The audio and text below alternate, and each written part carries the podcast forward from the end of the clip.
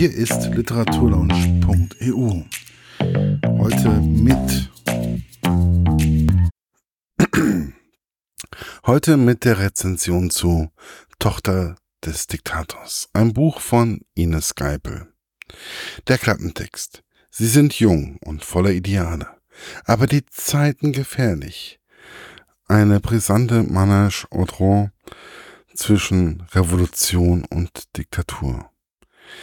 Ivano Matteoli, Sohn eines KP-Funktionärs, verlässt Anfang der 60er Jahre sein toskanisches Heimatdorf gen Leningrad.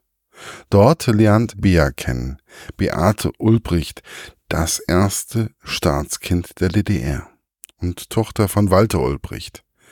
Dies ist der Beginn einer Amour zwischen Ost und West.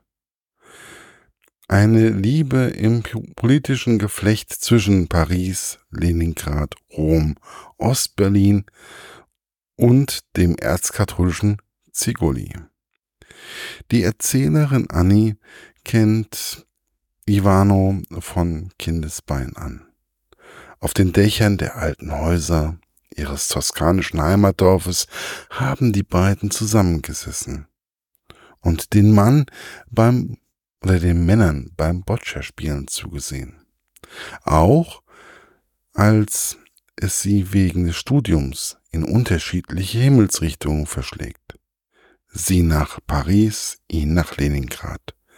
Verfolgt Annie aus der Distanz Ivanos Liebe zu der deutschen Beate, deren Eltern Walter und Lotte Ulbricht versuchen die Ehe der beiden zu verhindern.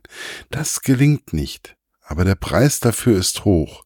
Ines Geibel ist in ihrem ganz eigenen Ton ein raffinierter und kontrastreicher Roman darüber gelungen, wie das Autoritäre ins intimste Innere des Lebens eindringt.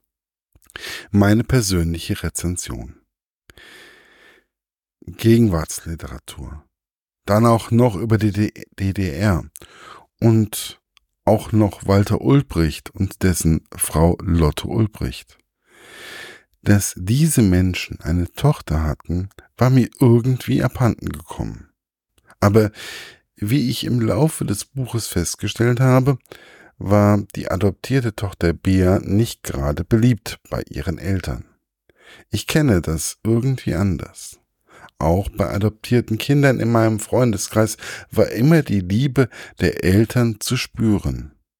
Als dann Ivano in Leningrad gerade diese Bea kennenlernte und die beiden auch noch sich verlieben, sorry, da musste ich zum ersten Mal Tante Google befragen.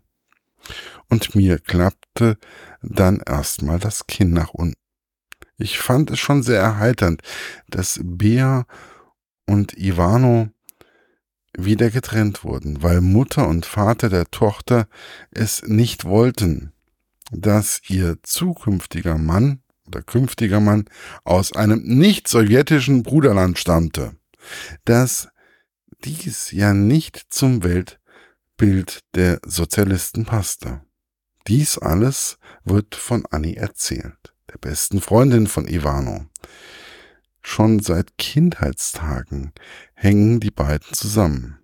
Sie verfolgt die Liebe von Bea und Ivano aus weiter Entfernung, da sie noch nicht einmal Bea kennenlernen konnte. Menschen in meinem Alter erinnern sich sicherlich noch an die Probleme, wie, die man so hatte, sobald man von einem deutschen Staat in den anderen reisen wollte das besonders für den Ostteil unserer Republik ist, auch zutraf. Und wenn man das erste Staatskind war, wollten Papa und Mama sicherlich nicht, dass sich die Tochter in Italien rumtrieb. So konnte Annie dann Bia nicht kennenlernen, da Annie sich entweder in Paris oder in Italien aufhielt. Annie war bei den Studentenprotesten in Paris 1968 mit dabei und beschreibt den Mai von damals sehr eindringlich. obwohl sie bestimmte Ereignisse nicht miterlebt hatte, da sie lieber bei Ivano in ihrer Heimatstadt gewesen ist. Aber bis auf dieses eine Wochenende nimmt man diesen besonderen Mai auch noch mit. Ich könnte nur noch stundenlang darüber schreiben, was in dem Buch alles passiert, wie die Beziehung zwischen Annie und Ivano ist, über das Verschwinden einer Madonna in einer Kirche, Freundschaften im Heimatdorf. Es passiert so vieles in diesem kleinen Büchlein, dass ich glaube, ich könnte es noch einmal lesen und würde sicherlich noch etwas Neues entdecken. Aber was viel wichtiger ist, das Ganze ist mit so viel Gefühl geschrieben worden, dass man das Gefühl hat, die Autorin des Romans ist genau diese Annie. Und sie kann es nicht sein, da sie selbst in der DDR geboren wurde und außerdem erst 1960. Das ganze Buch hat so eine Wärme und ein Detailreichtum, dass ich in dieser Geschichte richtig reingezogen wurde. Es kam auf den ersten fünf bis zehn Seiten ein wenig seichter her, wo ich noch dachte, ach na ja, das wird ein angenehmes Lesen. Das wurde es auch, aber auf eine ganz andere Art, als ich es erwartet hatte. Ich konnte das Buch nur sehr schwer aus der Hand legen und habe so sehr mitgefiebert, wobei schon gleich klar war, dass alle beteiligten Figuren bis auf Annie leider schon verstorben sind. Ich musste sogar aufpassen, dass mir irgendwie die Tränen langsam in die Augen gestiegen sind. Und dies ist mir das letzte Mal Mitte der 90er bei einem Buch passiert. Es ist für mich ein fesselndes Buch der deutschen Geschichte. Und vielleicht sollte man das Buch für den Unterricht in Geschichte, Sozialkunde oder Deutsch empfehlen.